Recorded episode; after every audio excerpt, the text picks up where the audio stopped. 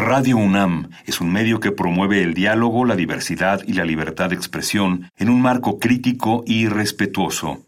Los comentarios expresados a lo largo de su programación reflejan la opinión de quien los emite, mas no de la radiodifusora.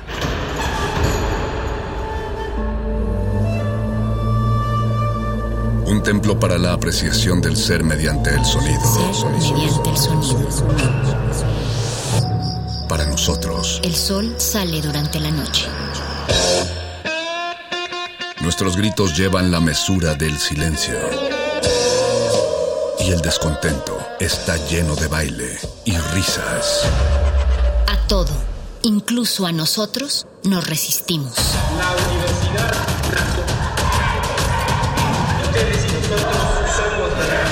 Resistencia modulada. Hola Virgen, ¿estás escuchando una retransmisión del Calabozo de los Vírgenes? Porque estamos de vacaciones. Déjanos un mensaje si te gusta. Y si no te gusta, pues no dejes nada. XD.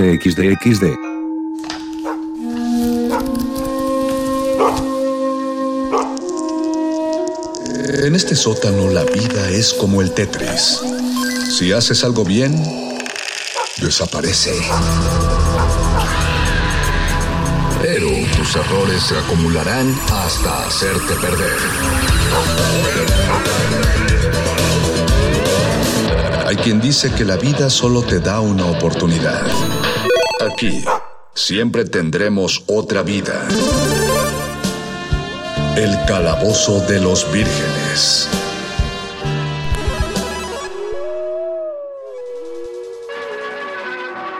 Buenas noches audiencia de Radio UNAM, buenas noches audiencia de Resistencia Modulada que nos sintoniza para empezar otra emisión de martes. Los saluda su Union Master de confianza, el Mago Conde, y les doy la bienvenida a este calabozo nostálgico que transmitimos desde las instalaciones de Adolfo Prieto 133 en la colonia del Valle, aquí en Radio UNAM, o más bien no aquí, porque como es nuestra costumbre, seguimos, seguimos manteniendo nuestra sana distancia y nuestro confinamiento, haciendo estos programas grabados para ustedes pero eso no implica que no estemos al pendiente de sus comentarios y solicitudes en Facebook Resistencia Modulada, Twitter arroba R Modulada.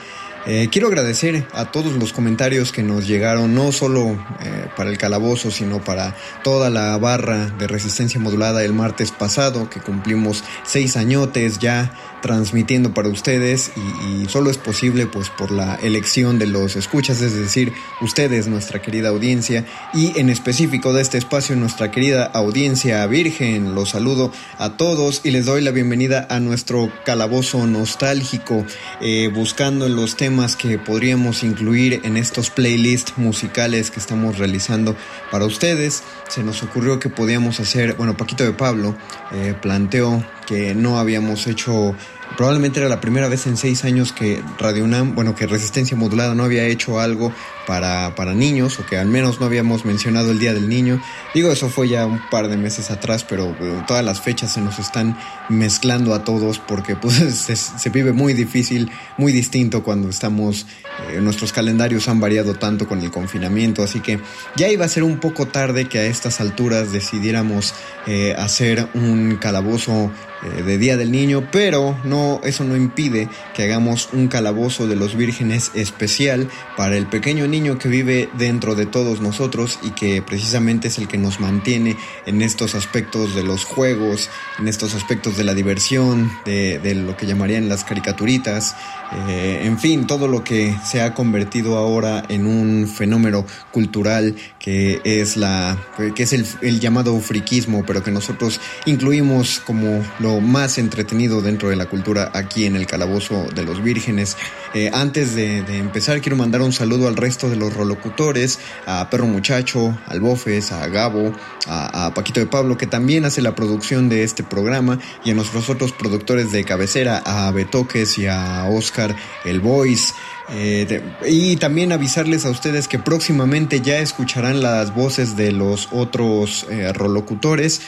Próximamente ya se están haciendo unos trámites para que Resistencia Modulada vuelva a salir en vivo eh, con las medidas sanitarias necesarias para esto, porque tenemos un espacio que defender y lo haremos. Pero también ya estoy soltando un poquito más este espacio. Digo, al principio fue muy tiránico decir voy a hacer unos playlists para el calabozo pero entendamos la situación. Perro Muchacho tiene, tiene programas que hacer, tiene su espacio en Metálisis. Paquito de Pablo está metido como en ocho programas de resistencia, aunque ustedes no lo escuchen. Y, Gabo y Bofes son agentes externos de la resistencia que trabajan ahora sí que por amor a la radio y, y por amor a los videojuegos dentro de, de este programa. Pero aún así ya, ya este se ha planteado la posibilidad de que estos playlists tengan más soltura y recaigan en responsabilidad de cada uno de ellos. Mientras tanto, mientras afinamos esos engranes, es que eh, los, el resto de los relocutores propuso este, este programa nostálgico eh, que la verdad ha sido muy bonito de, realizar personalmente, muy bonita la, selección musical porque pues eh, definitivamente te trae, a, uno le trae recuerdos. creemos, consideramos que la audiencia que nos esté escuchando era, eran eh, infantes allí en la década de los 90, si no ya eran adolescentes, pero la cosa es que escucharon eh, toda la música que definió la televisión de los años 90 y también el entretenimiento y los que serían gustos posteriores. Así que para ellos hemos preparado un playlist gigantesco para recordar esa, e, esos tiempos. No es un top 10, ahora no vamos a hacer eh, un top de rolas porque tenemos eh, casi 30, 30 rolas que les vamos a presentar porque son intros de caricaturas, intros de series y ustedes saben que los intros, las, las que serían las rúbricas televisivas, son muy breves, por eso pudimos darnos la libertad de, de hacer eh, bloques tan, tan extensos de este tipo de música. Eh, si los reconocen, si los recuerdan, qué sienten, qué escuchan, eh, pues les, les recomendamos que, o más bien les pedimos encarecidamente que nos envíen un mensaje, Facebook Resistencia Modulada, Twitter arroba R Modulada. saludo a Uzumaki Gun que nos, que, que, fue uno de los que, de los primeros que ya nos hizo una propuesta de programa. Y bueno, vamos a empezar este primer bloque con las que yo llamaría caricaturas de acción. Obviamente pueden faltar muchas, aquellas que hagan falta también pónganos en Twitter arroba R modulada, pónganos faltó tal, eh, faltó esta otra.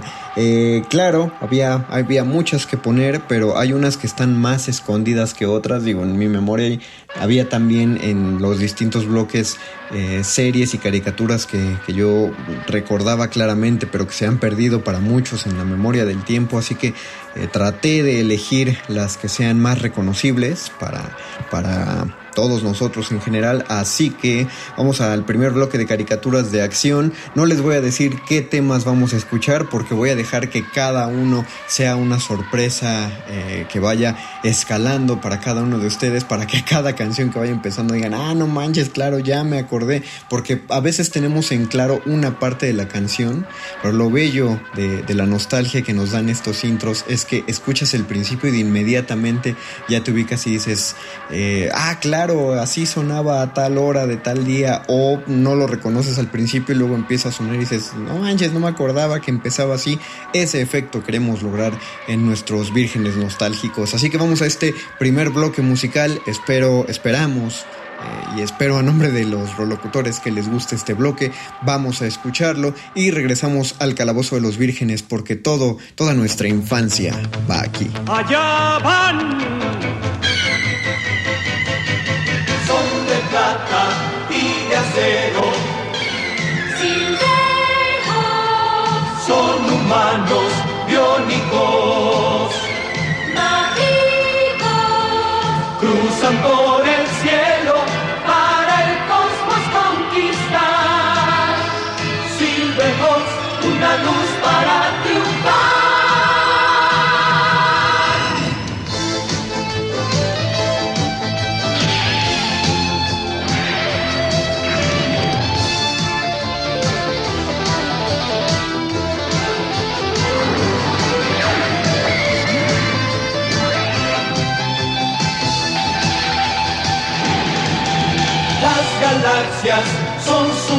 meta. Siempre buscan con afán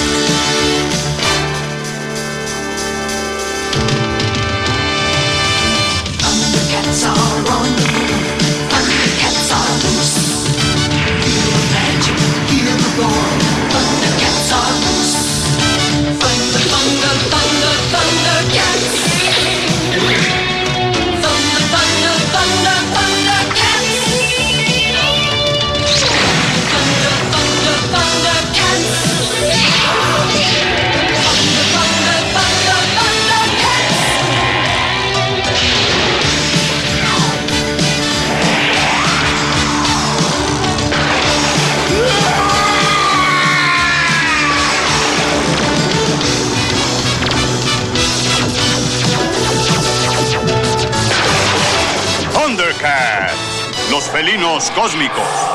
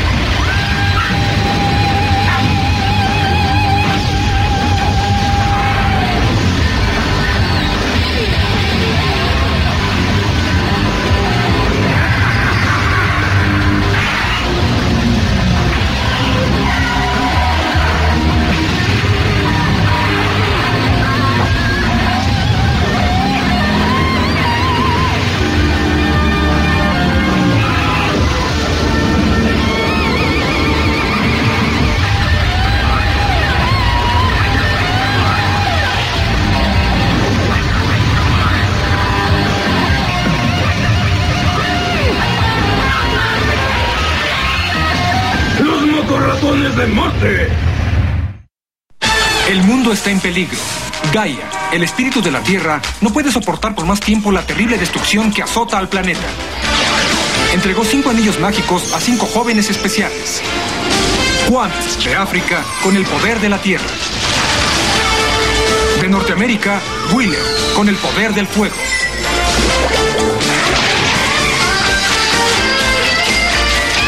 De Rusia, Linka, con el poder del viento. De Asia, Yi, con el poder del agua.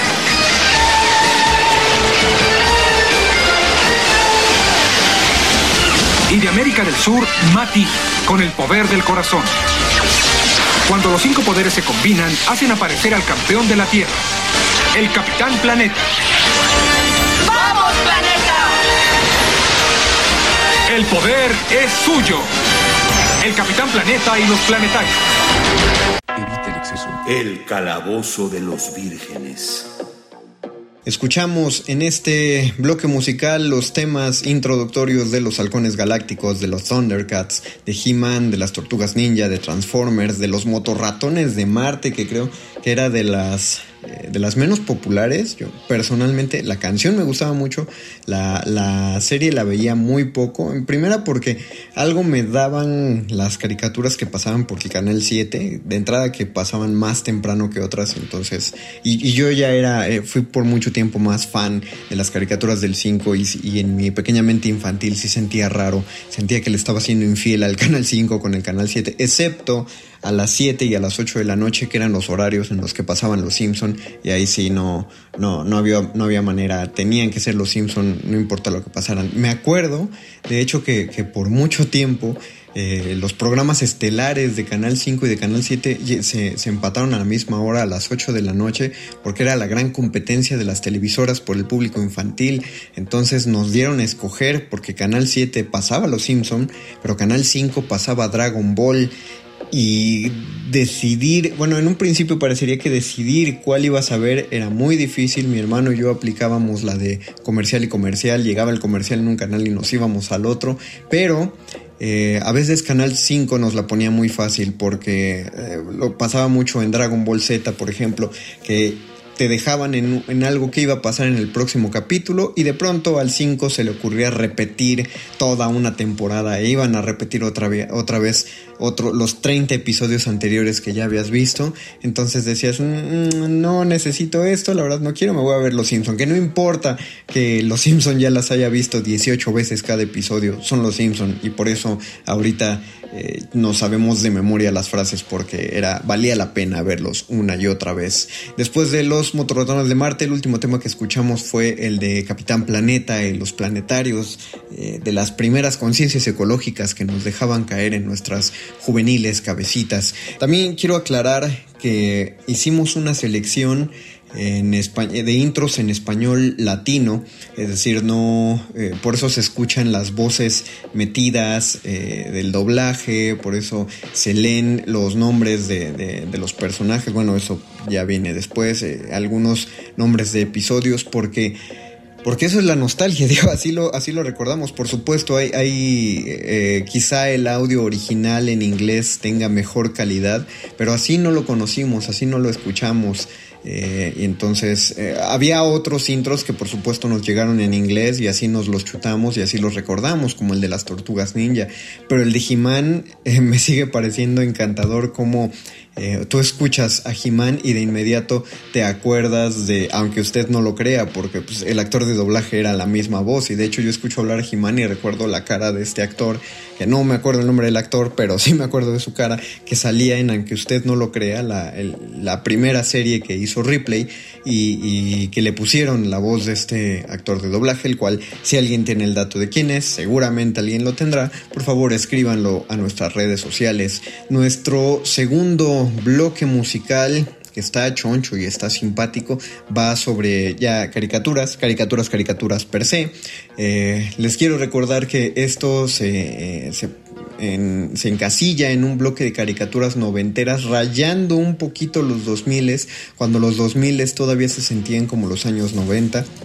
Eh, pero eh, por eso es que no hay, no hay caricaturas ya como de 2005, 2006, no está sonando eso. Digo, claro que es nostálgico, los 2000 finalmente pasaron hace 20 años, o sea, ya es un ratote, pero hay cosas de los 2000 que todavía seguimos viendo en la actualidad, o sea, el, el, problema es que el 2000, aunque ya es pasado, todavía no genera tanta nostalgia. Por ejemplo, Bob Esponja, eh, ustedes lo recordarán, ya sonaba, eh, bueno, ya se veía en las televisiones por ahí del 2001, del 2002, y Bob Esponja todavía sigue pasando, todavía hay memes en la actualidad.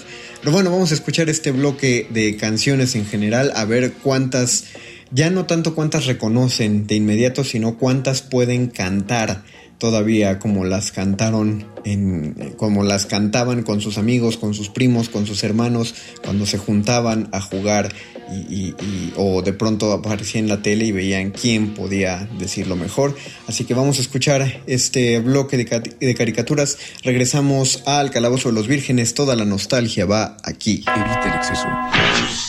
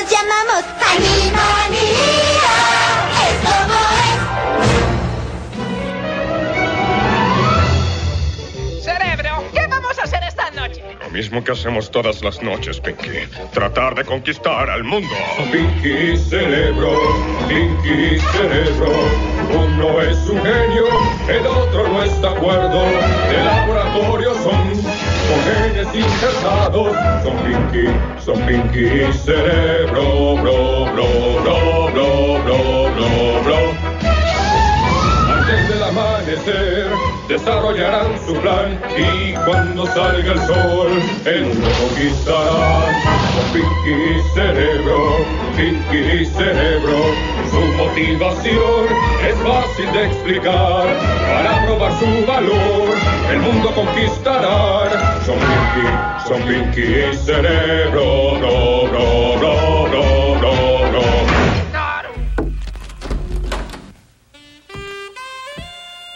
Hola, ¿cómo te llamas, Tiger? Carlos. No te pongas nervioso. Ah, mejor, te doy un mordisco. Tan suave que nada más importa. Con mordisco todo pasa suave. Papá, mi novia. ¿Decidí? Damas y caballeros, Garfield y sus amigos. ¿Todos? ¿Listos? ¿Listos? Para la fiesta. Ya viene la fiesta, ya viene. Tendrá que haber mucho espagueti.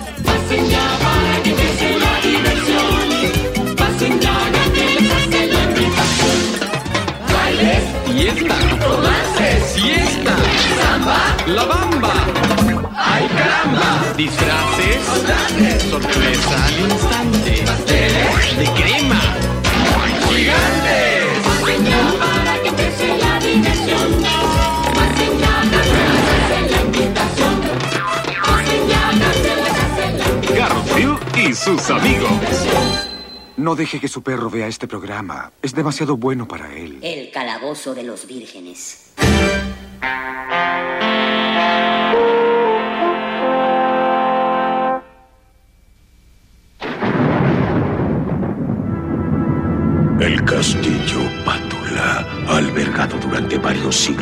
Cruel dinastía de malvados patos vampiro, los condes de Pátula. Se dice que a estos seres horrendos se les puede destruir clavándoles una estaca en el corazón o exponiéndolos a la luz del sol. Sin embargo, esto no es suficiente, ya que vuelven a la vida a través de un rito secreto que se realiza cada siglo cuando la luna se encuentra en la octava casa de Acuario. Sangre de ala de murciélago. Iré por ella. La última reencarnación no resultó. Salsa de tomate. En el salón de la Vaticana, de Lejano Transilvania, no hay un vampiro igual al conde. Él no muerde ni hace mal, y se espanta hasta de un vegetal, pero es un buen amigo el gran. Si no encuentras diversión,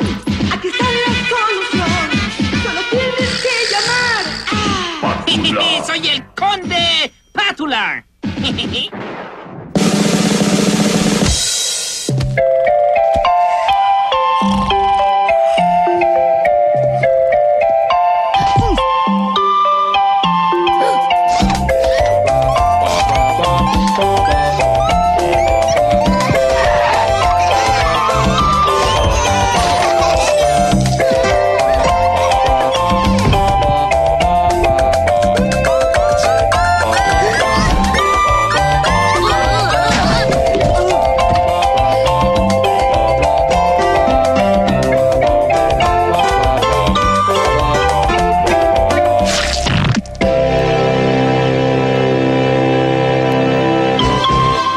Virgen, ¿estás escuchando una retransmisión del Calabozo de los Vírgenes? Porque estamos de vacaciones. Déjanos un mensaje si te gusta. Y si no te gusta pues no dejes nada. XD XD XD.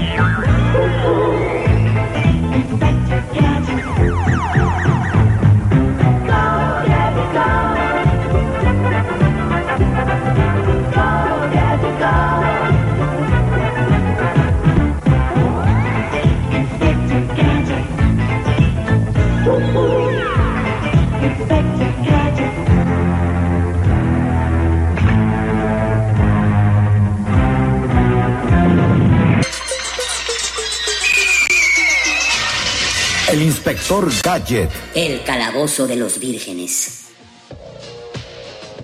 Lo que acabamos de escuchar es un bloque de intros de caricaturas con el audio latino. Escuchamos eh, en ese orden la música de Beetlejuice en esta versión de caricatura que nada tenía, bueno, tenía algo que ver, claro, con la película, pero era mucho más amable con las, las audiencias eh, infantiles. Después el intro de los Tiny Toons, después Animaniacs, Pinky Cerebro, Garfield y sus amigos, por supuesto, el Conde Pátula. Verán que no hay un orden cronológico específico en esto, solamente es lo que, eh, lo que pudimos eh, ir rescatando nuestra memoria. Y después Rugrats, digo, Aventuras en Pañales también ya es algo de 2000, pero la música era, era, era increíble, la música de Rugrats, entonces por eso también la incluimos. Y finalmente el tema del inspector Truquini, una de las pocas apuestas en caricaturas reconocibles que nos ofrecía todavía el Canal 11. También llegó a pasar en Canal 7, ahí había, creo, creo recordar, alguien corríjame si estoy mal, porque yo lo recuerdo más en Canal 11, eh, no sé, igual y por el tipo de caricatura. Vamos a nuestro tercer bloque eh, musical y es el bloque que yo llamaría de las botargas y los live action porque estas ya, ya estamos hablando de las series que, veíamos, series que causaron un impacto eh, muy profundo en, todos nosotros, ah, de modo que en la actualidad se están haciendo todavía apuestas a algunas de esas franquicias. Hay actores que conocimos en ese punto y cuyas carreras eh, llegaron a, despuntar tremendamente y en la actualidad aún están trabajando por suerte. Y, y hay otras que, que se, se, perdieron, allá nada más quedaron como muy lejanas, no, no sabemos ni por qué las hicieron, de hecho suenan, eh, suenan como series bastante irreales, nos va a dar risa recordarlos, espero que les dé risa recordarlos. Y bueno, lo mismo, si sienten que nos faltó el intro de alguna serie y del bloque pasado, si nos faltó el intro de alguna caricatura, escríbanos, Facebook Resistencia Modulada, Twitter arroba R Modulada. Vamos a escuchar este bloque live action de Botargas y regresamos al calabozo de los vírgenes. Todo lo divertido va acá. Evite el exceso.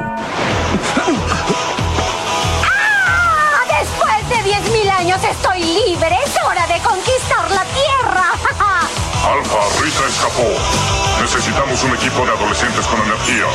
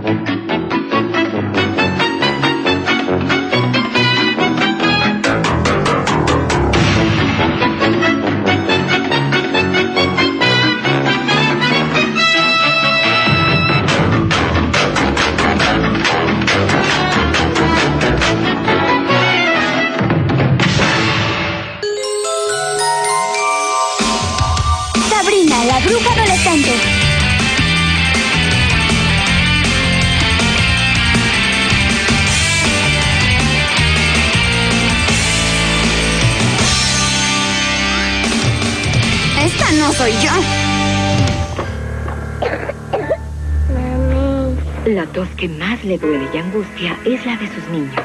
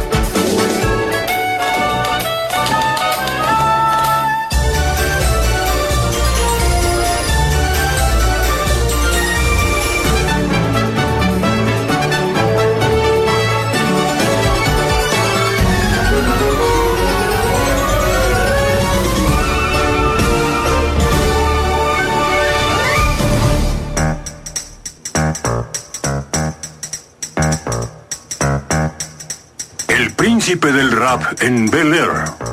Y esta es la historia, pongan atención, de cómo mi vida se transformó. Cambio de arriba abajo lo que nunca pensé y llegué a ser Protagonistas Will. Smith, James Avery,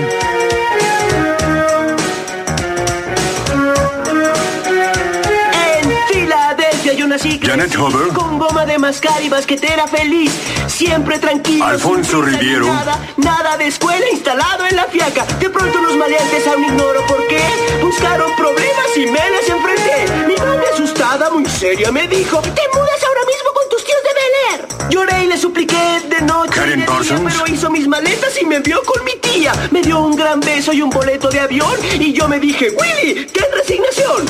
¡Qué clase! En copa de champaña me dieron mi jugo, qué terrible patraña. Siempre Tatiana M. Ali. Pensé, "Mm, podría estar bien. Llamé un taxi y al mirarlo noté que decía fresco, yo no sé por qué. No le di Joseph y Morcel. abordé Y me dije a mí mismo, casi estás en Bel Air.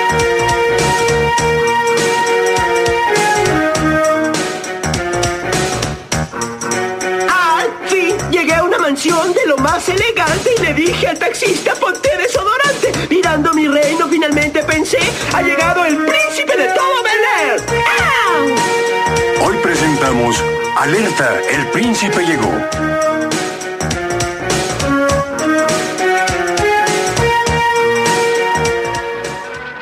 Volvemos desde nuestro bloque musical. Lo que escuchamos en este orden fue, bueno, en el orden en que lo fuimos escuchando y a ver si todos lo reconocieron. Primero, escuchamos el tema de Power Rangers, el primer tema de Power Rangers de la primera temporada. Ahora sí, la llamada primera generación. Eh, Power Rangers para mí fue por mucho tiempo un gusto culposo. A mí me gustaba mucho, a mi primo le gustaba mucho, lo veíamos juntos, pero a mi hermano no le gustaba, entonces me hacía burla de que me gustaran los Power Rangers. Pero, y, me acuerdo que sí eran un, un fenómeno curioso, o sea, hasta la actualidad, todos los que crecimos en los 90 sabemos qué Power Ranger éramos, o más bien cuál queríamos ser y con cuál nos identificábamos. Por supuesto que el Power Ranger rojo y la Power Ranger rosa se llevaban el público, pero no faltará por ahí un Power Ranger azul. Eh, y me acuerdo que las apariciones del verde y del blanco eran, eh, eran los grandes hitos de la televisión en su momento. El detallazo era eso de, de mostrar personajes casi secretos. Bueno, en el orden sonó primero Power Rangers, después Dinosaurios, una, una serie que no entendemos por qué nadie está volviendo a pasar por la televisión, de por qué no la han subido a Netflix o Amazon Prime.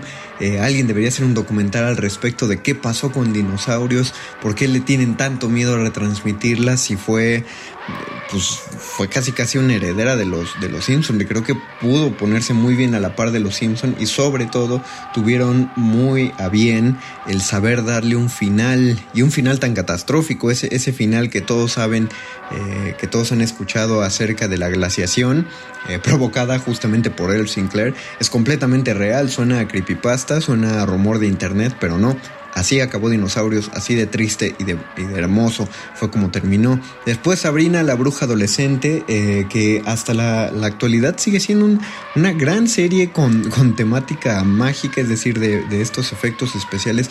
Escuchamos el tema de Harry y los Henderson después de Sabrina. Si alguien no lo ubicó, es esta serie donde una familia atropellaba a pie grande y por sentirse culpable se lo llevaban a su casa y ahí despertaba y acababan viviendo con él porque pie grande era era una gran persona, era un, sujeto muy simpático que no hablaba, era como una mascota medio inteligente y él era Harry. Y de eso iba toda la serie, de tenemos que ocultar a Harry los Henderson, una especie de Alf, pero ubicada en el bosque. Y ahora que lo estoy pensando, nos faltó Alf, ya será para el otro calabozo. Eh, después el tema de aprendiendo a vivir, que no sé por qué lo metí, creo que tenía la necesidad de llenar algo en el bloque. Me gustaba la serie, una sitcom bastante eh, chabacanera, muy infantil, simplona, pero padre, de Don Cory Matthews, eh, para quien la recuerda. Eh, no lo conseguí en audio latino, pero creo que lo único que faltó fue la voz diciendo aprendiendo a vivir y, ya. Y después, eh, claro, el, tema infanta, infaltable de, este bloque era el príncipe del rap en Bel Air, eh, con una versión extendida de este rap, que también había los retos en las escuelas de a ver quién se sabe el rap del príncipe del rap, quién se lo sabe mejor y quién lo hace mejor. Vamos a nuestro último bloque, el bloque que yo llamo los primeros animes que vimos. Eh, cuando el anime empezó a llegar a, de este lado del charco y en específico a este país, vimos algunos ejemplos de animación japonesa y pensábamos que, a eso se reducía el anime. Por supuesto, caricaturas de gran calidad, pero que no pasaban de ahí y luego nos enteramos que era porque eran las historias que los sensores que traían las historias asiáticas pensaban que eso era lo más digerible para nosotros. Probablemente tenían razón, pero qué suerte que gracias a los hackers y al internet pudimos conocer después más anime. Pero creo yo, desde mi parecer, estos que vamos a escuchar fueron los que nos abrieron la puerta a ese mundo. Así que vamos al último bloque. Esto es el Calabozo de los Vírgenes. Todo lo nostálgico, todo nuestro pasado está aquí. El exceso.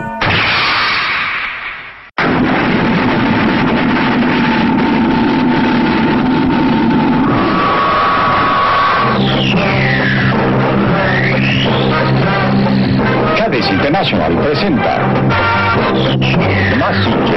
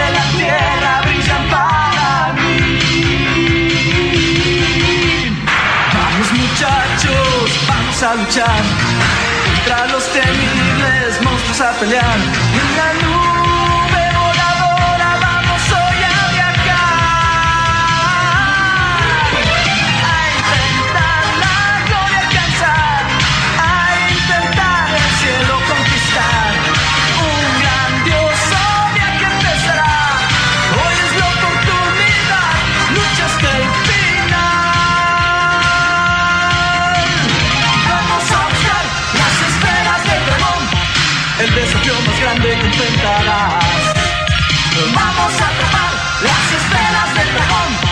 El más grande tesoro se esconde ahí. La fantasía.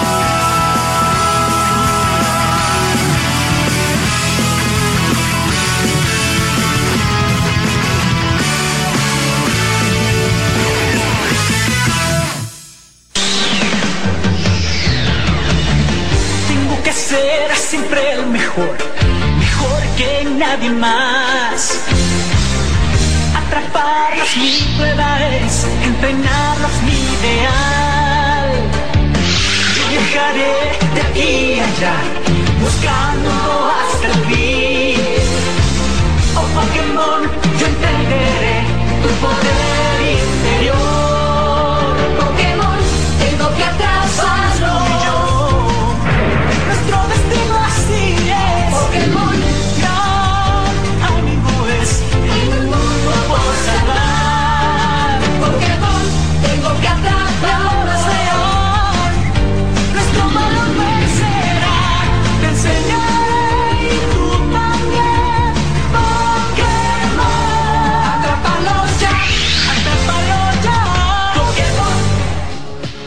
Eso fue nuestro último bloque musical. Escuchamos en ese orden el tema de Massinger Z, después el de Meteoro. El de Meteoro está súper gracioso y me acuerdo que, hace- que lo escuchábamos en inglés. La caricatura, no sé por qué la veía si siempre me cayó tan mal. Probablemente no había tanto en la tele. O sea, no, solo me caía mal Meteoro, me caía mal la caricatura, todos los personajes, todo lo que pasaba. Todo era carreras y todo era de quién será el corredor X. Y uno decía, por Dios, ya todos sabemos que es el hermano de Meteoro.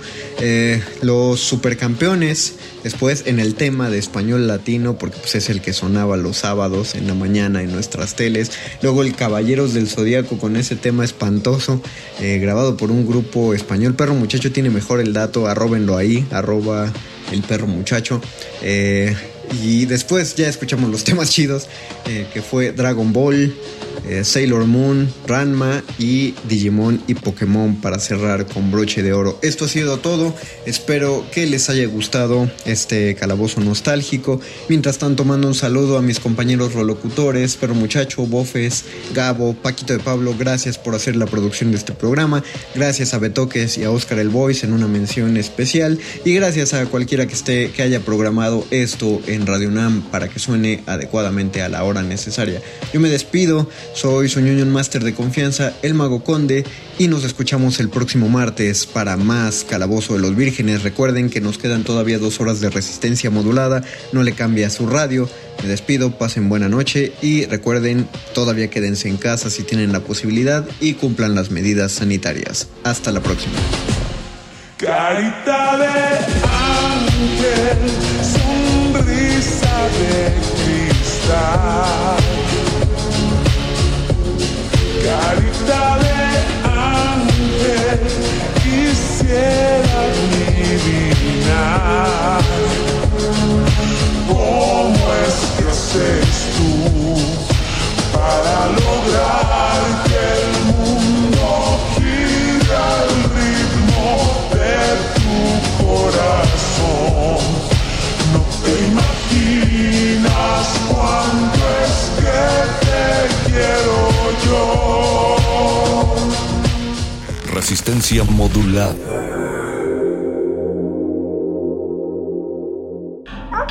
Nadie termina un juego siendo la misma persona que solía ser.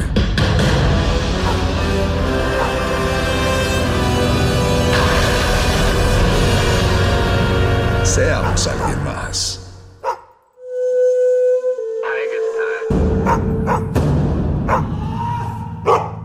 Hay dos momentos excelentes para ver una película. El primero fue hace 20 años, en su estreno. El segundo gran momento es hoy. De retinas.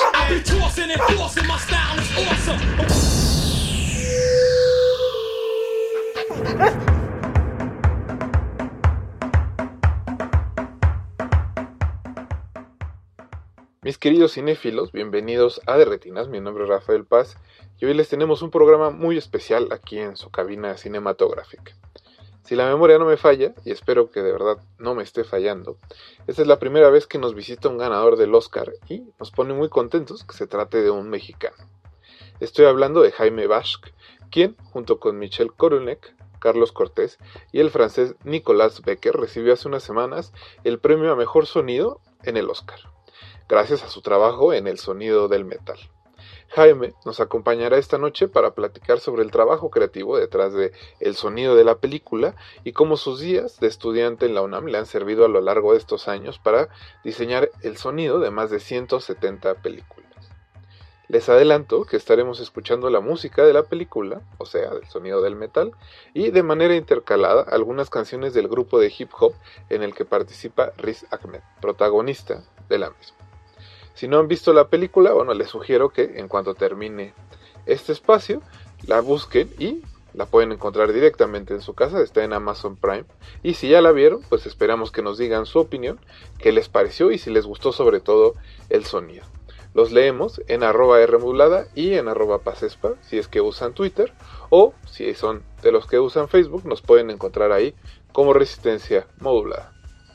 Antes de ir al corte, Muchas gracias a Mauricio Orduña y a todo el equipo que hace posible la emisión de este espacio.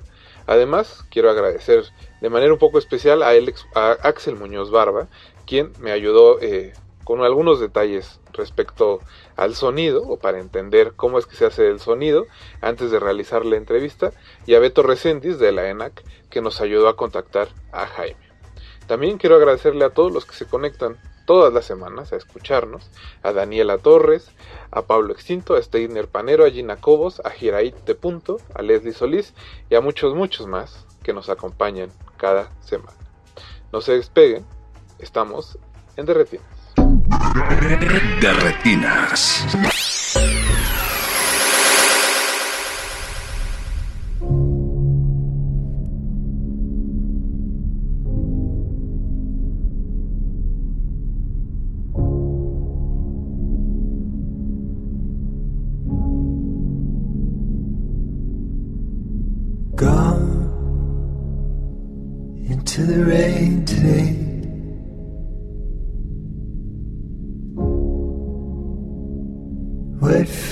Of green.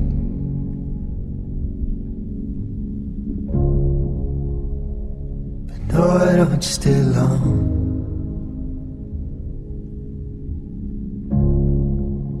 You always find me.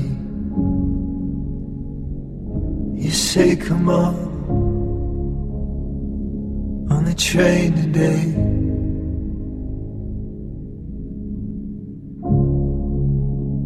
Call my name.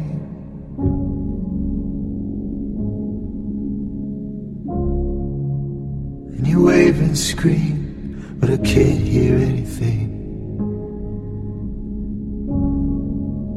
I can't hear anything. And you chase me down the mountain through the city, but oh, my country heart, I'm only seeing green.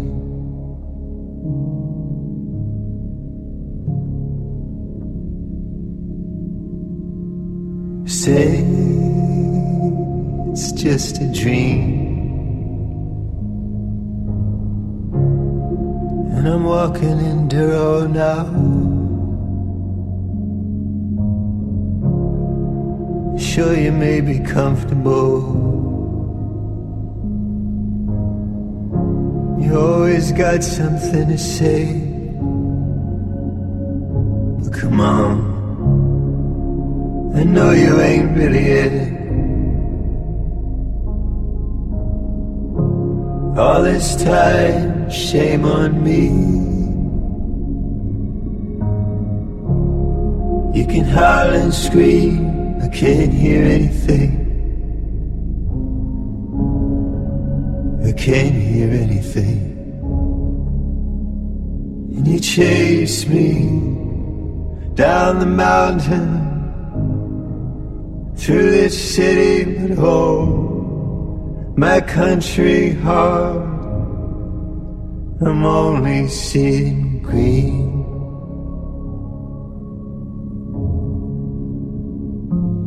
Chase me.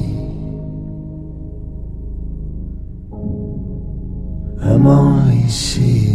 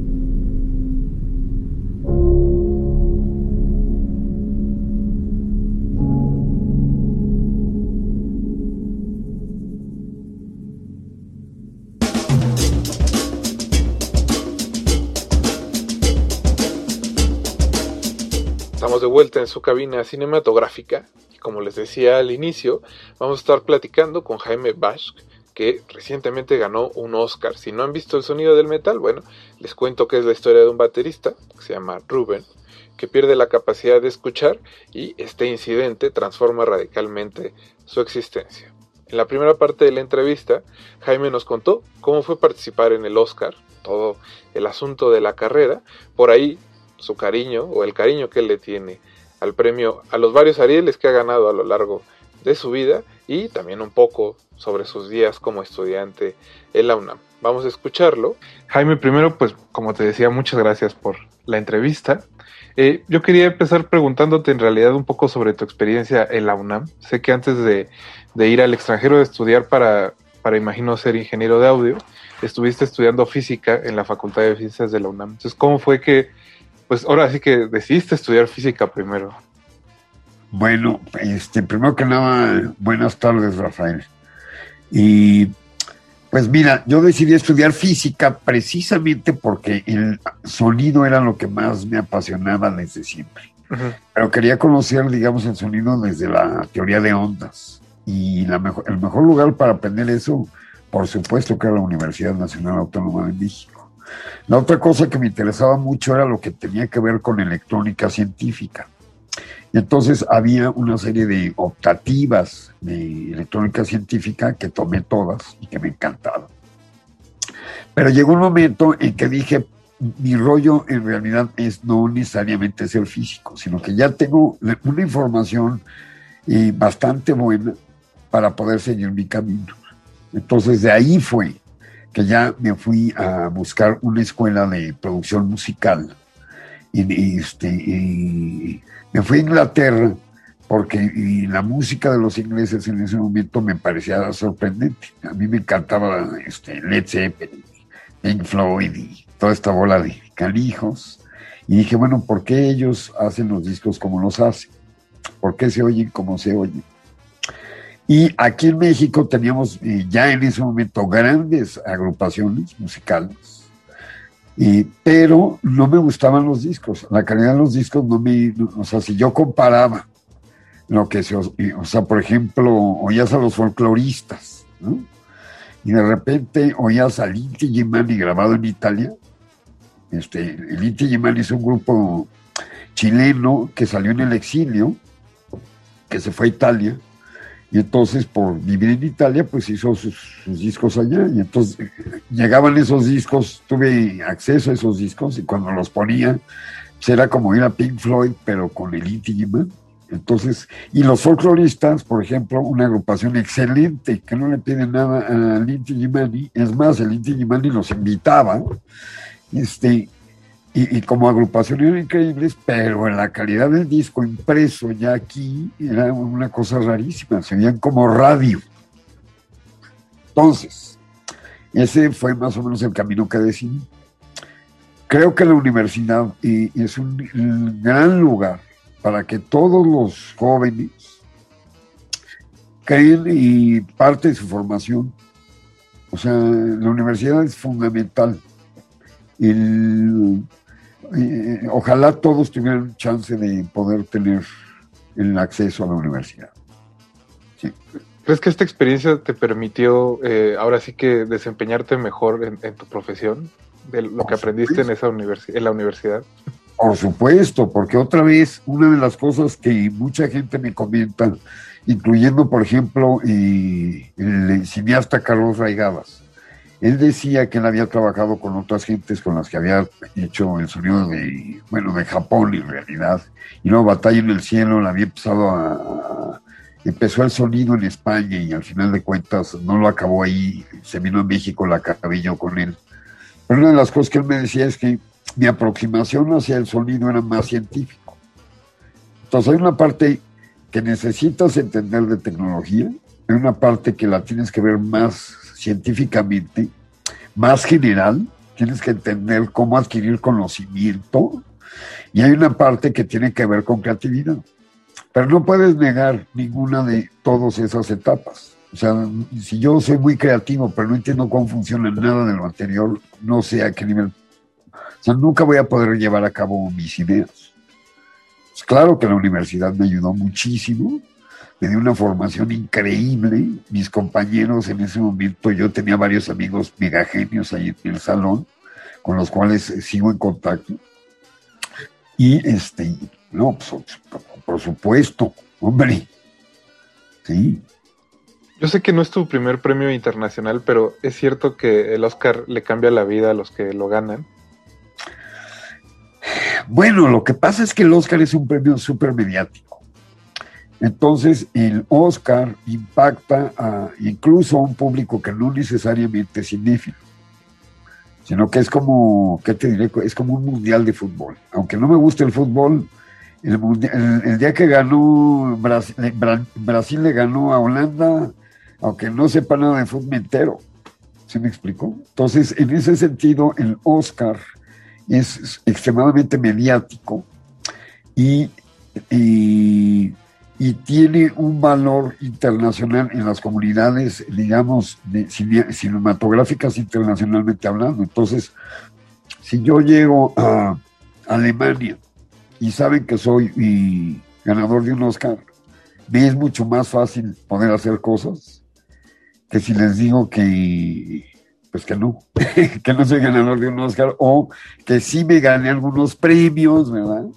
Pero que sí me explicó. Sin embargo, por ejemplo, y el Ariel en México es un premio muy importante y muy querido, por ejemplo, en toda Latinoamérica. Nosotros fuimos a hacer unas películas a República Dominicana y la gente nos habló porque vio que en nuestros currículums teníamos ganados unos Arieles. Y entonces para ellos era una cosa así majestuosa que tuviéramos Arieles. Y para mí también, o sea, yo creo que el día que me gané mi primer Ariel fue más emocionante que ganarme un Oscar.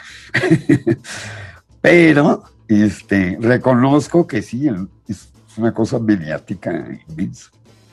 No, imagino también que esta, digo, este año la carrera, ahora sí que de los premios se vio un poco afectada por lo del COVID, pero también todos estos meses debe ser cansado estar, ahora sí que yendo a ceremonias y estar buscando la promoción del premio y que la película encuentre nominaciones.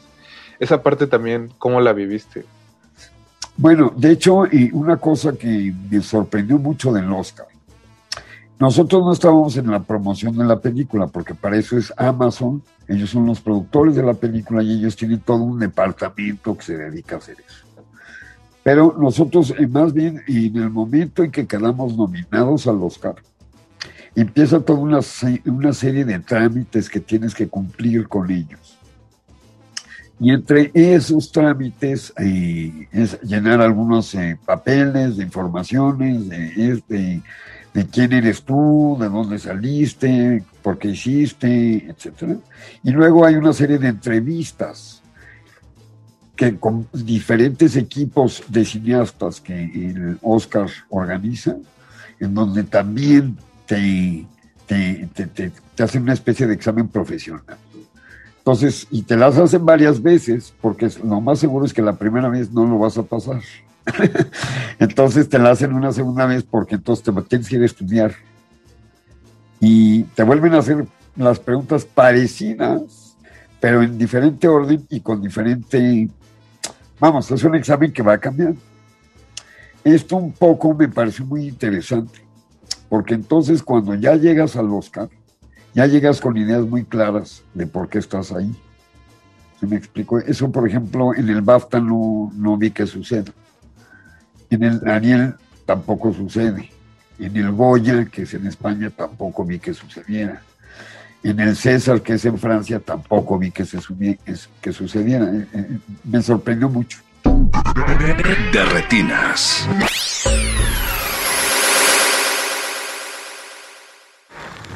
From the campaign trail, Donald Trump is calling for all Muslims to undergo a loyalty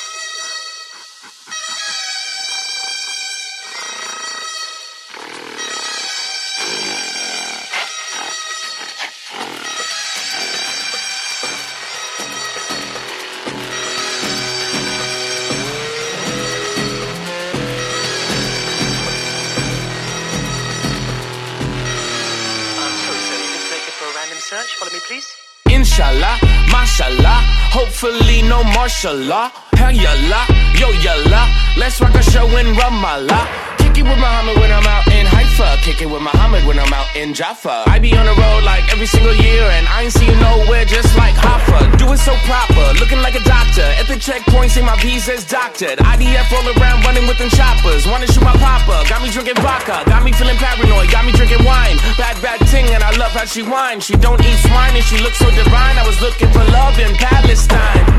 Oh no, trouble. TSA always wanna burst my bubble. Always get a random check when I rock the stubble. Oh, sorry, I've got to search you, bruv. Oh, you're that Bray off that film, innit? Tie to tie, vibe with the vibe. We're militant, you're on a milli vanilli vibe. Stopping refugees is just silly blood. What you know about Aeneas in the Iliad? Fled Turkey and he just founded Rome.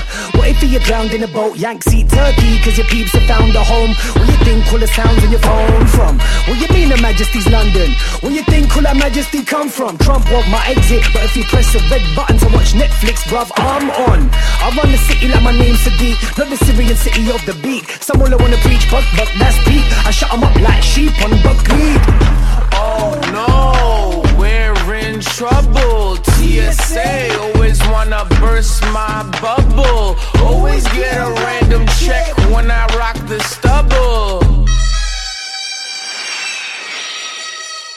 Terminal 5, Terminal 1, think we're termites. wanna terminate us. Terminal 5, Terminal 1, think we're termites. wanna terminate us. Terminal 5, Terminal 1, think we're termites. Wanna terminate us. I'm sorry for the inconvenience, sir. Here's your champagne. Enjoy first class.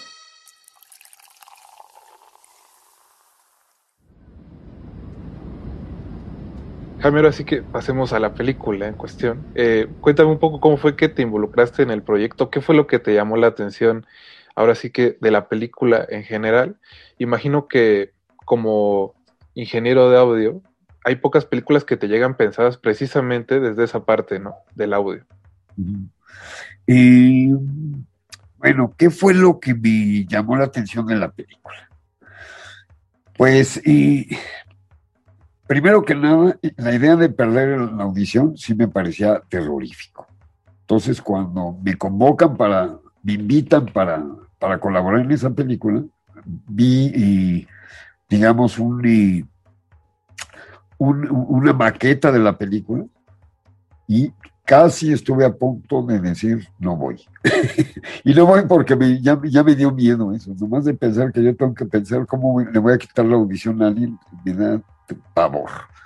Pero, y se lo comenté a mi colega y con la que colaboro desde hace 14 años, que es Michelle Kutulenk, misma que también ganó el Oscar. Este, dije, no, pues eso sí está complicado. ¿eh? Dijo, no, hombre, es una película. ¿Qué pasó? no tengas miedo.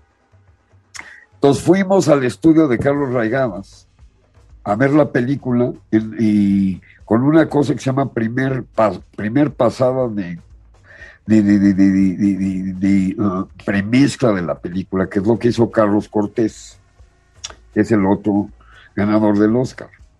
Con esa premezcla que hicieron, Nicolás Becker, que es el diseñador francés, y Darius Marder, que es el director norteamericano, plantearon su idea de qué tenía que ser el sonido en la película. Nosotros fuimos entonces a ver esa, esa cosa ya acabada bajo ese criterio. Y cuando la vimos, y Michelle tomó cerca de 600 notas con código de tiempo específicas de cada cosa. Y yo lo que hice es que no tomé tantas notas, sino nada más vi cuatro notas en general y que había que atacar en la película. ¿no? Este, y se las planteé a estas personas.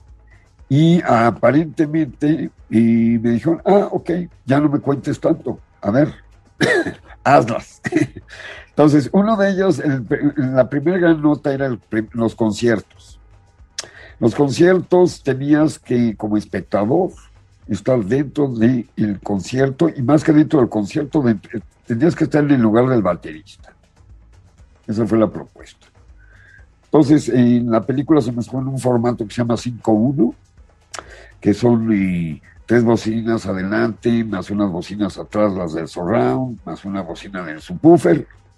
Es un, de hecho, es un formato el más chico que hay ahorita, porque ya hay 7-1, hay otro que se llama Atmos. El, nuevo Quake, ahí que está en la UNAM, tiene Atmos y está muy avanzada, de hecho, en la sala. Pero esto lo hicimos en el formato más simple de los sistemas inmersivos que se. Entonces, este, ahí hicimos un primer planteamiento de cómo tenía que ser el concierto, desde el punto de vista del baterista. El personaje y eras tú, el espectador, sonoramente hablando. Y eso les, bueno, ya, olvídate, les encantó. O sea, primero se los comenté, pero me dijeron, no me cuentes tanto, porque se oye muy bonito, pero a ver, ¿cómo, cómo, cómo dices que vas a hacer eso? Entonces estuvimos como un día entero en el concierto que dura cinco minutos. Y en realidad, aunque ya era algo muy parecido a lo que nosotros pensábamos, hicimos 12 tratamientos diferentes del primer concierto a lo largo del proceso. El segundo, otro gran momento que tenía que ver con, con, este, con estas cuatro notas, por decirlo así, era que mientras él no perdía la audición, todos los diálogos y todos los ambientes y todos los sonidos que rodeaban a, a- a la situación tenían que ser lo más naturales posibles. Que el espectador no tenía que pensar en sonido para nada. El, el sonido tenía que ser transparente a la historia. Entonces eso, y para hacer eso hubo que y pues hacer una serie de cosas que hicimos. Y también les pareció muy padre. La tercera cosa que les planteamos, bueno, de mi parte, fue que la, la pérdida de audición tenía que ser muy paulatina y tenía que de alguna manera, y hay un primer momento en donde lo marcas, que ahí viene, pero luego hay un momento en que la pérdida de audición no es, no es una cosa que ya se quedó como un switch, sino que es una cosa que va, va cambiando. Porque eh, si viste la película, hay un momento que el doctor le dice, ¿sabes qué? Ya deja de, ya no te sometas a más ruido. porque ahorita tienes este porcentaje de audición en cada oído, pero si sigues, la cosa se va a poner peor. Y él insiste, porque todavía va a una serie de conciertos. Entonces, eso tenemos que trabajarlo de una manera que fuera paulatino, pero que no fuera marcado y lo que o sea, que no fuera excesivo o que no fuera algo y- brusco. Hasta el último concierto, que es donde de plano ya se oye que de repente la batería se le, como que se vuelve toda, se, se opaca toda la batería, porque eso ahí ya significa que este cuate ya perdió. La otra cosa que mencionamos fue que y había que entender que el personaje no había nacido sordo, sino que el personaje nació normal. Entonces él, como personaje, tenía una, memoria auditiva inmensa, aparte de que era músico. Entonces, él tenía una capacidad de escuchar diferente que la gente que no está entrenada para escuchar. No, no porque seas músico es que hoy es mejor, no, pero estás entrenado para, ¿no? Se habla del oído perfecto, por ejemplo, de la gente que puede detectar cualquier sonido, saben qué nota está y qué afinación, etcétera. Pero esa es otra cosa. En este caso, te entrenas para entender más un sonido que otro, separar, puedes aislar, puedes enfocar sonidos. Eso es lo que aprendes cuando aprendes a escuchar, a oír. Entonces, en base a esa idea, y hay muchos momentos en la película que, y aunque ya estamos con él en la sordera, regresamos a que todos los sonidos son muy naturales. Los ambientes, todo, todo alrededor, parece que él no estuviera sordo. Pero solamente cuando nos queremos enfocar directamente al interior del personaje, es que nos vamos al mundo de la sordera. La otra cosa que y se mencionó al final fue cuando se coloca el implante. ¿no? Que el implante, y como lo habíamos visto en la propuesta que originalmente ellos habían hecho, era que como que todos los sonidos rodeaban al personaje de una manera omnidireccional. Y, este, y nosotros dijimos, no, pero justamente lo que sucede es que cuando tú te pones un implante, lo primero que vas a perder es direccionabilidad. Y entonces, y la direccionabilidad lo que la logras porque tienes dos oídos y porque el sonido llega a diferente tiempo en cada uno de los oídos y con diferente fase. Entonces ahí viene todo el tema de la teoría de ondas y por qué era importante comprender eso. Entonces en ese momento ves, ah, pues claro, mira, pues, si el sonido viene de este lado, primero llega este oído, se te da la vuelta a la nariz, llega del otro lado, entonces llega más tarde, pero además ya llegó con fase diferente. Y la otra cosa que hay que entender en la sordera es que en realidad y nuestro cuerpo está hecho de longitudes. Un dedo tiene una longitud, la nariz, la cara, las todas las distancias tienen longitudes, los brazos. Entonces en realidad somos cuerpos que resonamos, somos resonantes a todo. Y este, esta idea, y por supuesto que Nicolás Becker me dijo, exacto, qué, qué bueno que no te tuve que explicar nada de eso, porque esa fue una investigación que nosotros hicimos durante no sabes cuánto tiempo. Dije, no, pues es que... Es que yo fui a la UNAM. Ah, Es que yo fui a la UNAM. Entonces, por ejemplo, eso me facilitó muchísimo. Nicolás Becker lo que hizo es que se fue a, a un centro en Francia que se llama el IRCAM, que es un centro de investigaciones acústicas y musicales, que dirige Pierre Boulez. Y, este, y ahí tienen una cámara anecoica, pero en la UNAM también hay otra, y en el Poli hay otra. Es una cámara anecoica, es un lugar en donde no hay, o sea, la absorción de- del ruido es casi del 100%, es como del punto .001 que queda por ahí algo. Entonces, una vez que tú te metes ahí, el tema es de que no oyes nada más que tu cuerpo. O sea, si tú te, te metes en una cámara de estas y te quedas ahí un- unas tres horas, de ahí al psicólogo, tienes que cambiar de facultad. te vas a psiquiatría directamente. Este, y, pero lo que hizo Nicolás fue grabar al personaje, a Riz, al actor, le puso micrófonos de contacto y entonces empezó a grabar el, el paso de la sangre eh, las articulaciones, somos máquinas muy ruidosas. Lo que pasa es que el nivel de eh, sonido es, de microbeles cuando estamos a nivel corporal. Pero si logramos eliminar todo el ruido, somos unas máquinas ruidosísimas. Entonces, este, eso nos ayudó mucho porque entendíamos muy bien lo que, de lo que se trata. Por el otro lado, hubo el otro tema de la música, que la música estaba basada más bien en una cosa más hacia la música ambiental. Y, y tuve la suerte de colaborar con la banda elástica, no sé si ubicas a la banda elástica.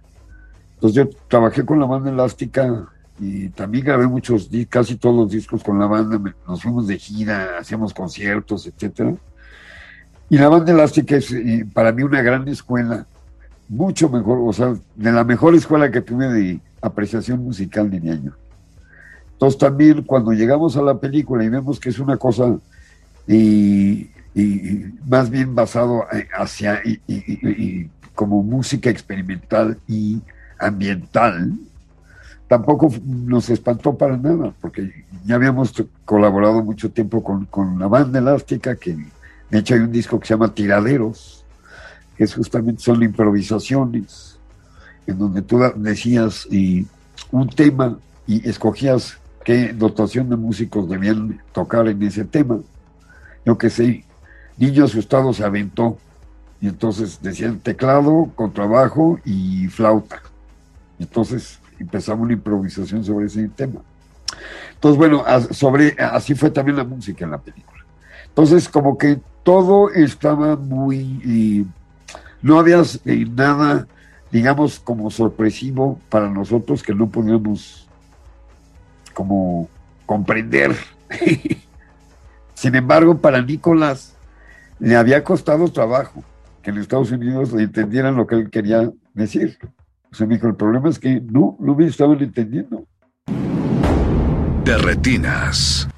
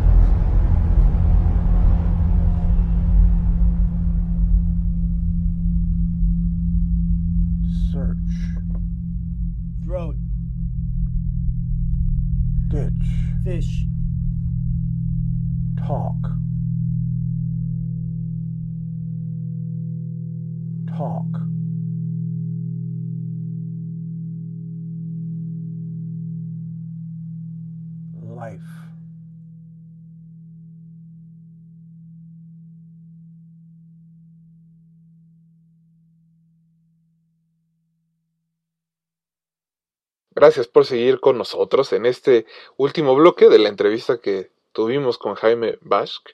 Vamos a escuchar cómo se dio el trabajo creativo de todo el equipo de sonido, el papel fundamental que jugó su colega mexicana Michelle Kolonek y la manera en que usaron todos los sonidos que durante años estuvo eh, pues grabando Nicolas Becker.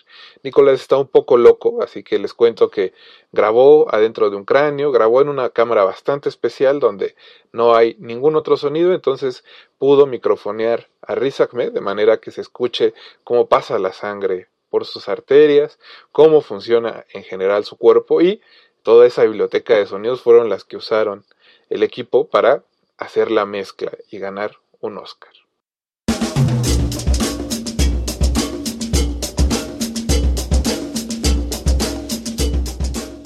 Y justo también quería preguntarte un poco sobre ese, ese proceso creativo, porque como dices, yo había leído ¿no? lo de Nicolás y todo este asunto de grabar en cráneos y todas las locuras que se puso a hacer. ¿Cómo, ¿Cómo tomaron eso, tú y Michelle, y lo transformaron precisamente en la mezcla de audio? Porque creo que ese es el, el, como el punto clave dentro de la película, porque esa mezcla, si algo hace, es como resaltar lo especial que es nuestro sistema auditivo y lo delicado al mismo tiempo de, que exista y que funcione.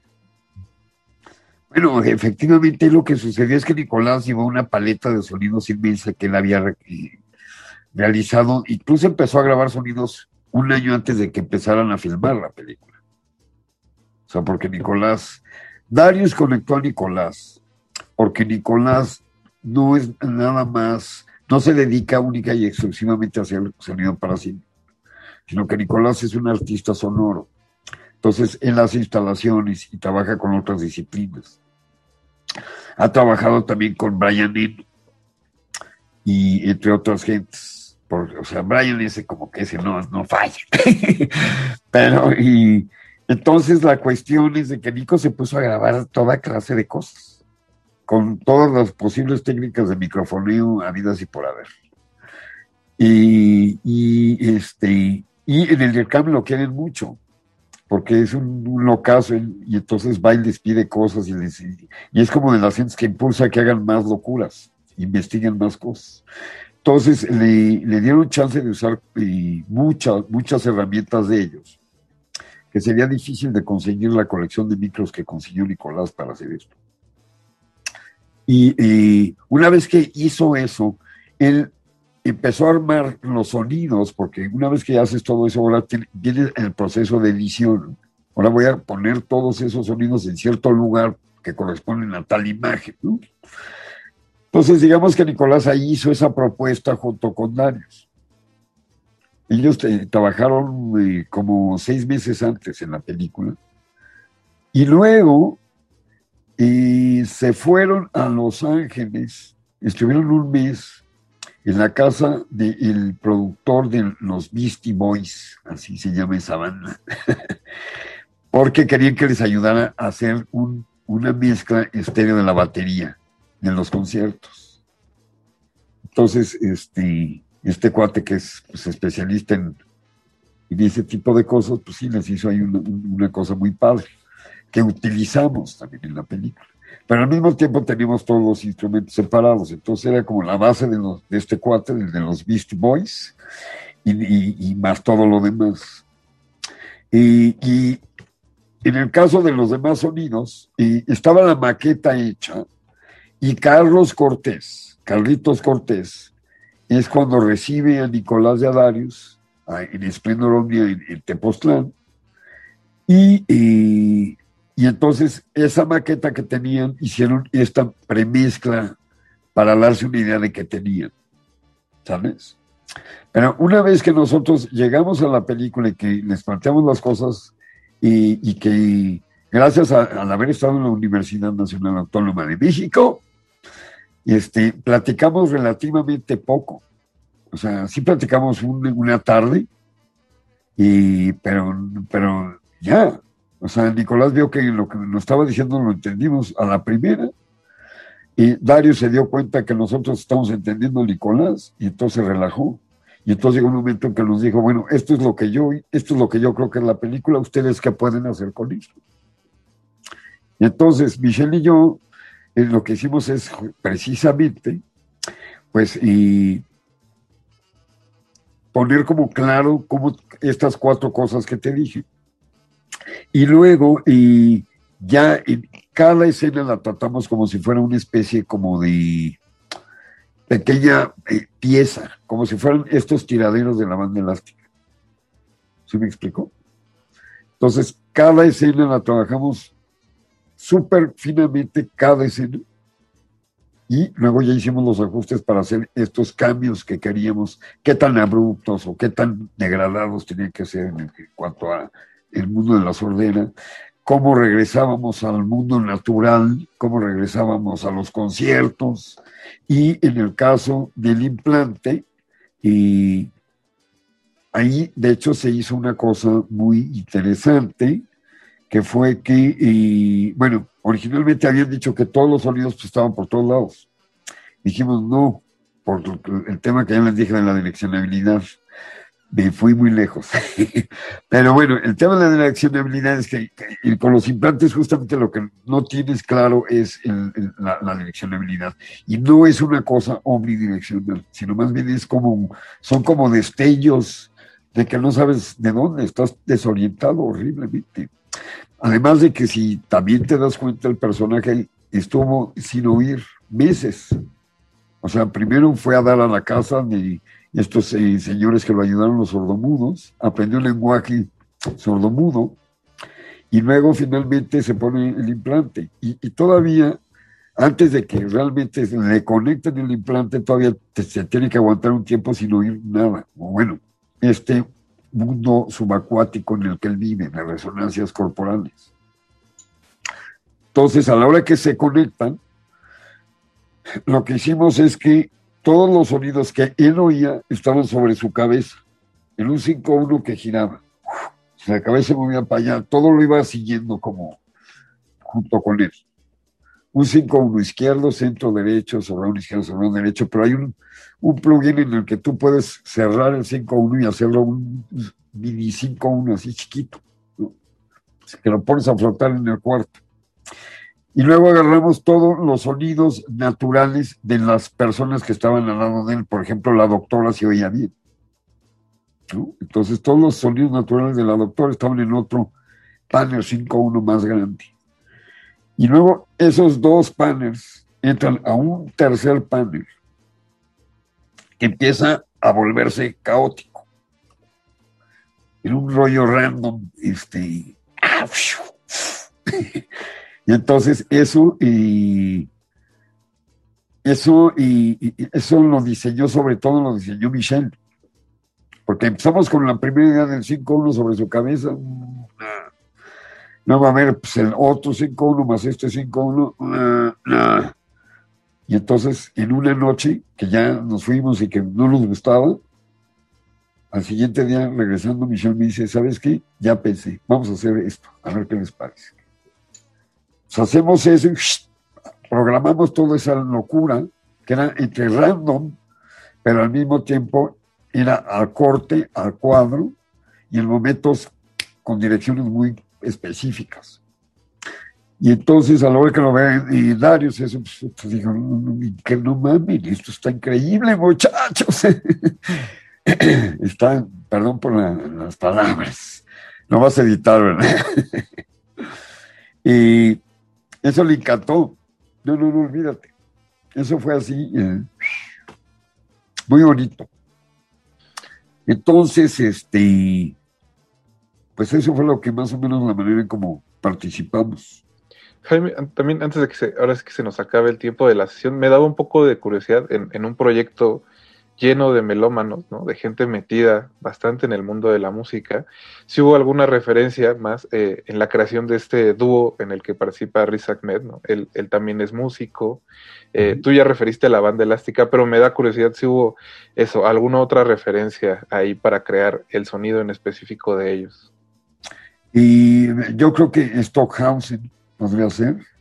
Y Terry Riley, sí, también podría ser. Este, de mi lado. De, de su lado, no sé, no sé, seguramente muchos más.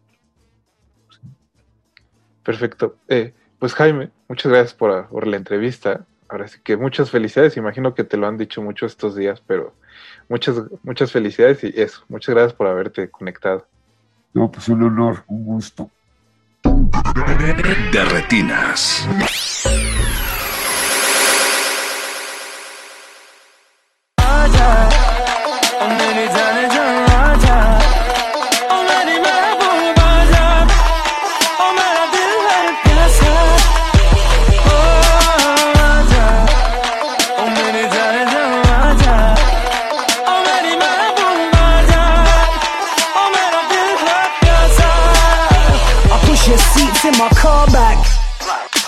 Polish girl chat that Slovak. You sweet like baklava. You know I'm hot as Benny Lava. And if your man them intervene, then I'll go get the balaclava. You man them can't see me. Sideman, man, I'm Mario Luigi. That's you on your fucking green dungarees. Oh, I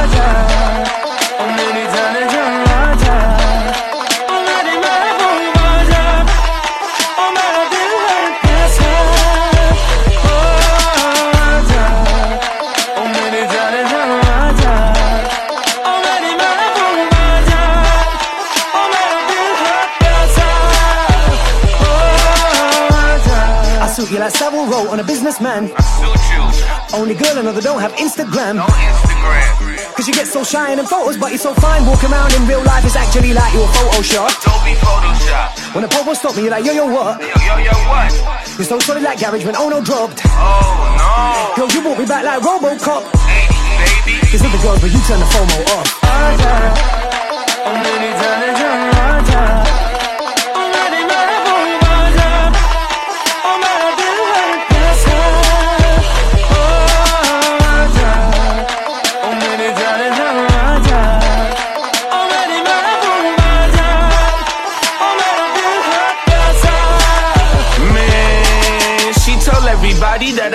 too much. She said I travel too much and I think too much. She said I always carry weed and it stink too much. She said my phone full of girls and we link too much. I said I can't help myself. I'm a sexy motherfucker. They wanna get on this side cause we don't give a fuck here. They wanna get on this side cause we don't give a fuck here. Popo and my exes, I steady got a duck here. She said I'm a slut, I'm a hoe, I'm a freak. She said I got a different girl every day of the week. She said she called the cops on me cause I get in them streets. She said that I ain't shit. She said I passed my peak. She said she ride on top and get up in my sheets. She said she really think that my style is unique. She a blessing and a treat. I really think she's neat. She say this shit I need to hear. I really think that's sweet. Seriously?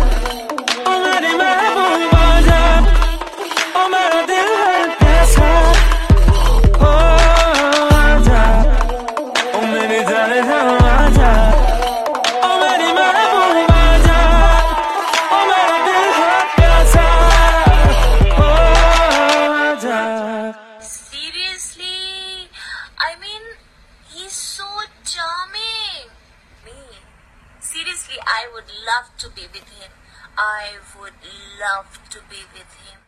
Con esas notas vamos a cerrar el de retinas de esta semana. Muchas gracias a todos los que nos estuvieron escuchando. El playlist de hoy, como les comenté al inicio, es una mezcla de las canciones que aparecen en el sonido del metal y el grupo de hip hop que comanda el actor Riz Ahmed, que es protagonista de la película. Escuchamos Grip de Abraham Marder, eh, T5 de los Sweat Shop Boys, Audiology de Abraham Marder, Nicholas Becker y Evelyn Glennie, Haya de los Sweat Shop Boys, eh, Regocíjate Belzebut de Ilan Sirov, Tiger Hologram de los Sweat Shop Boys y cerramos con Communion, de Abraham Mather y Nicolás Becker. Muchas gracias a Mauricio Orduña, que se encargó de producir este espacio y a todo el equipo que hizo posible su transmisión.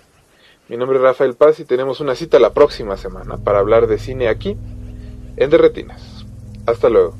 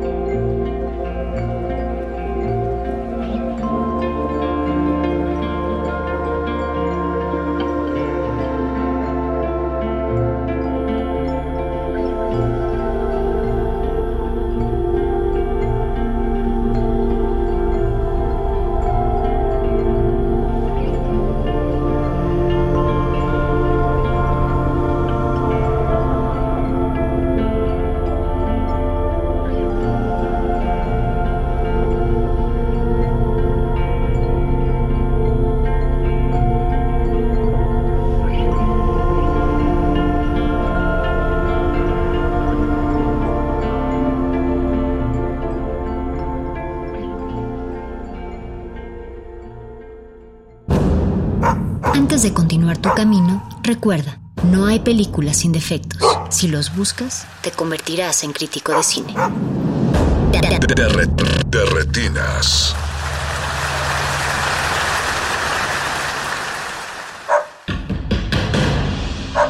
Como dijo el sabio Playlist el viaje de las mil canciones empieza siempre con la primera reproducción.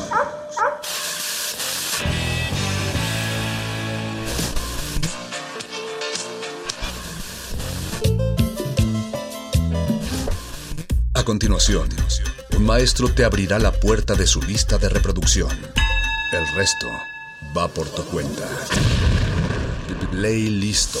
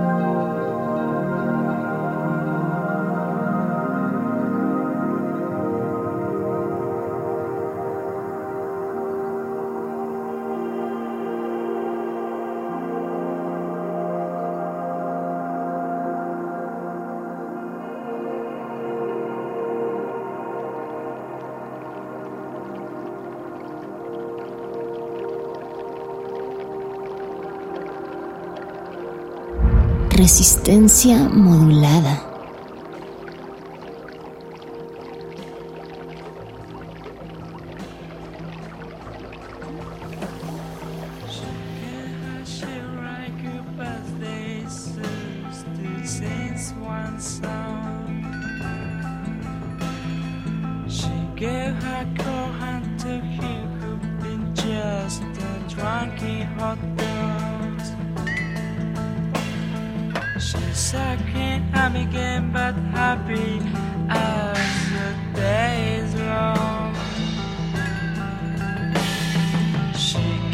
I should write good birthday to, to sing one song.